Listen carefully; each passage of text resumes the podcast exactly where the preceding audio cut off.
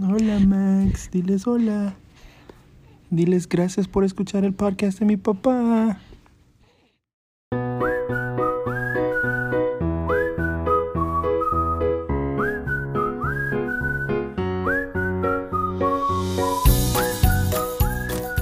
Es difícil leer el Nuevo Testamento sin conmovernos con los muchos relatos del Salvador sanando a enfermos y afligidos, desde una mujer con fiebre hasta una jovencita que había sido declarada muerta. ¿Qué mensajes pueden haber para nosotros en esos milagros de sanidad física? Cuando lees de cómo fue sanado un ciego o un leproso, puedes pensar en la sanación tanto espiritual como física que puedes recibir del Salvador y escuchar que le dice, tu fe te ha sanado. Yo soy Arturo Olivas y estás escuchando Estudiando las Escrituras en 15 minutos para la familia santo de los últimos días.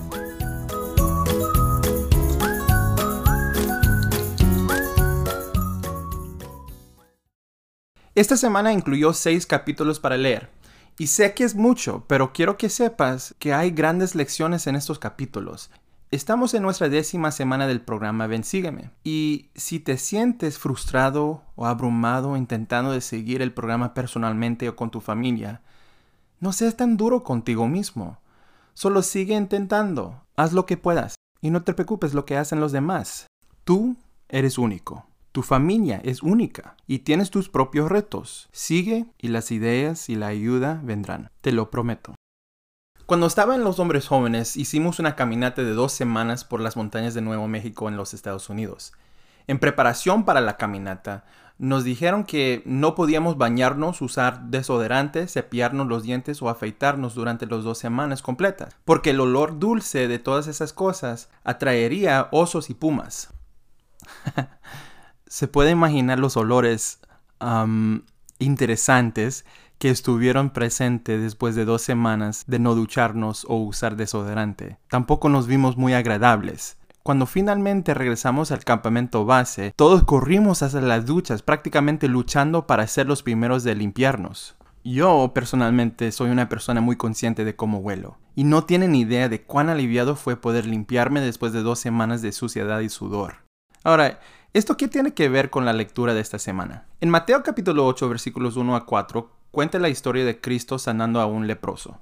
Y cuando Jesús descendió del monte, le seguía mucha gente. Y he aquí vino un leproso y le adoraba, diciendo, Señor, si quieres, puedes limpiarme. Y extendiendo Jesús su mano le tocó, diciendo, Quiero, sé limpio. Y al instante su lepra fue limpiada. Entonces Jesús le dijo, Mira, no lo digas a nadie, sino ve, muéstrate al sacerdote y presenta la ofrenda que mandó Moisés para testimonio a ellos.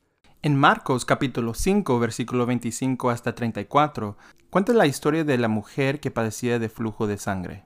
Y una mujer que padecía de flujo de sangre desde hacía doce años y había sufrido mucho a manos de muchos médicos y había gastado todo lo que tenía y de nada le había aprovechado, sino que le iba peor cuando oyó hablar de Jesús se acercó por detrás entre la multitud y tocó su manto, y al instante la fuente de sangre se secó, y sintió en el cuerpo que estaba sana de aquel padecimiento. E inmediatamente Jesús, conociendo en sí mismo que había salido virtud de él, volviéndose a la multitud, dijo, ¿Quién ha tocado mis vestidos? Entonces la mujer, temiendo y temblando, sabiendo lo que en ella se había hecho, vino y se postró delante de él, y le dijo toda la verdad. Y él le dijo, Hija, tu fe te ha sanado, ve en paz y queda sana de tu aflicción. Tanto el leproso como esta mujer eran considerados impuros por la sociedad. ¿Qué tan frustrados debieron haberse sentido los dos, sabiendo que eran más que solo sus enfermedades, pero eso era todo lo que la gente veía o se preocupaba? ¿Cuán ansiosos debieron haberse sentido para deshacerse de su enfermedad? Sabemos que la mujer con el problema del flujo de sangre lo tuvo por 12 años. También sabemos que era muy arriesgado para los dos estar en una multitud y tratar de acercarse a Jesús.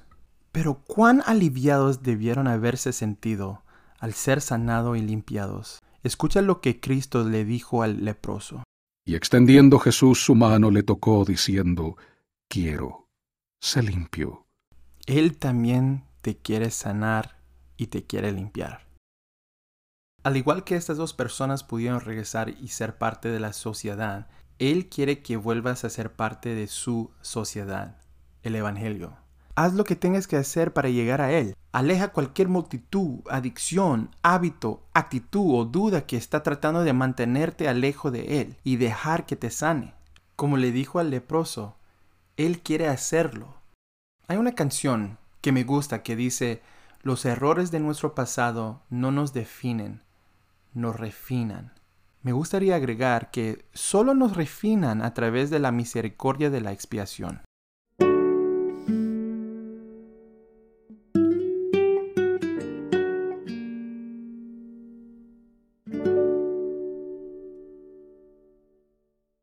Cristo sana a mucha gente en estos capítulos. Cura a un hombre con lepra, un niño con dolor, una mujer con fiebre, dos hombres con malos espíritus, un hombre paralítico, una mujer con problemas de flujo de sangre, dos ciegos, un mudo, un hombre con una mano seca, y levante de la muerte la hija de Jairo. Les pregunto, ¿con cuál de estas personas afligidas te relacionas? Quizás te sientes paralizado por la depresión y la ansiedad. Quizás te sientes ciegado por la ira. O quizás te sientes mudo de hablar sobre algo que te está molestando. En 2 Nefi capítulo 9 versículo 7 aprendemos que la expiación es infinita. Por tanto, es preciso que sea una expiación infinita, pues a menos que fuera una expiación infinita, esta corrupción no podría revestirse de incorrupción, de modo que el primer juicio que vino sobre el hombre habría tenido que permanecer infinitamente. La expiación es infinita. Esta doctrina es única para la iglesia restaurada de Jesucristo. Solo se encuentra en el libro de Mormón. Yo pensé que la palabra infinito significaba tiempo sin fin, pero infinito también significa tiempo sin inicio. Pero es más que solo con el tiempo. La expiación también es infinita en profundidad y en alcance. A igual que no importaba la gravedad de la dolencia de las personas en estos capítulos, se curaron. No importa cuán severa pueda ser su dolencia espiritual. No importa cuán paralizado, marchitado, ciego o sordo su espíritu esté. Cristo está a su alcance. El elder Dennis B. Neuschwander, cuando era miembro de los 70, dijo durante la conferencia general de abril de 2008, todos tenemos fe de que el solo tocarlo sanará nuestro corazón quebrantado y aliviará nuestras aflicciones más profundas. En toda circunstancia de la vida avancemos hacia el Salvador con serenidad y resolución, teniendo fe en que Él se interesa por nosotros y que tiene el poder de sanarnos y salvarnos.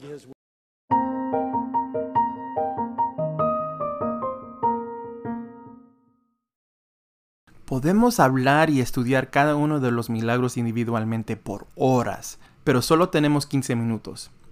Aquí hay algunas preguntas y ayudas que me han ayudado a sacar más provecho de mi estudio. Estas ayudas estarán en las notas del programa para que las puedas consultar más adelante. Después de curarlo, ¿por qué el Señor le dijo al leproso, muéstrale al sacerdote y presente la ofrenda que mandó Moisés para testimonio a ellos? ¿Qué quiso decir con ofrenda que mandó Moisés?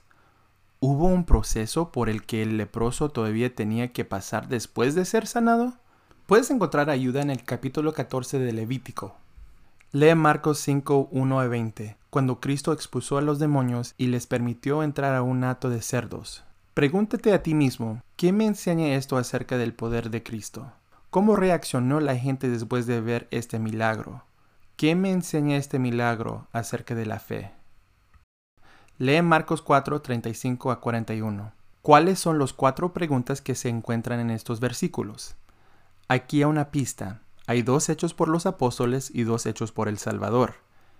¿Qué nos enseña estas preguntas sobre cómo enfrentar los desafíos de la vida?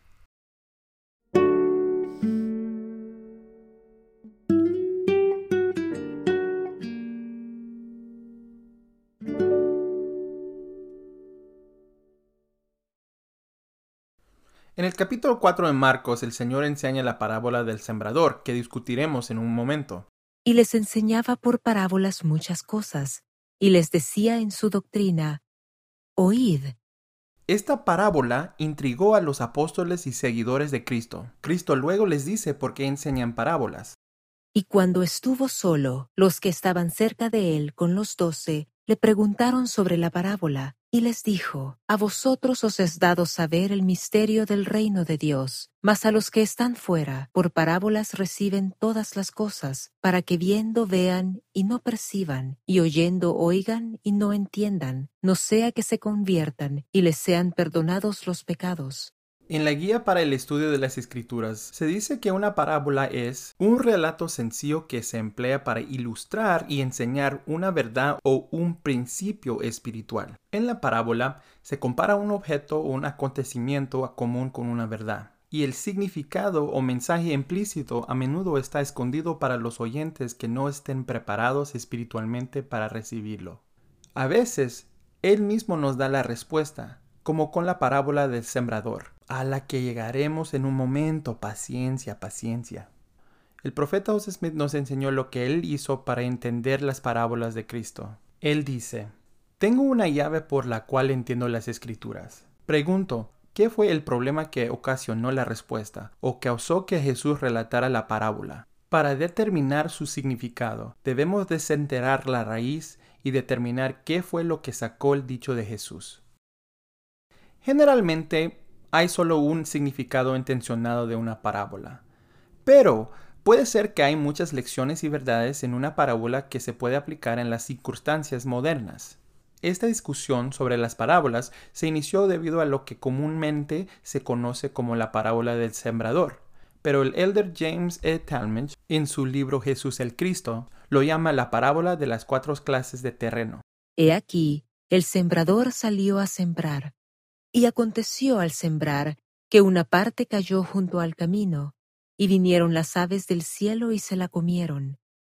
Y otra parte cayó en pedregales, donde no había mucha tierra, y brotó pronto, porque la tierra no era profunda, pero cuando salió el sol se quemó, y por cuanto no tenía raíz, se secó.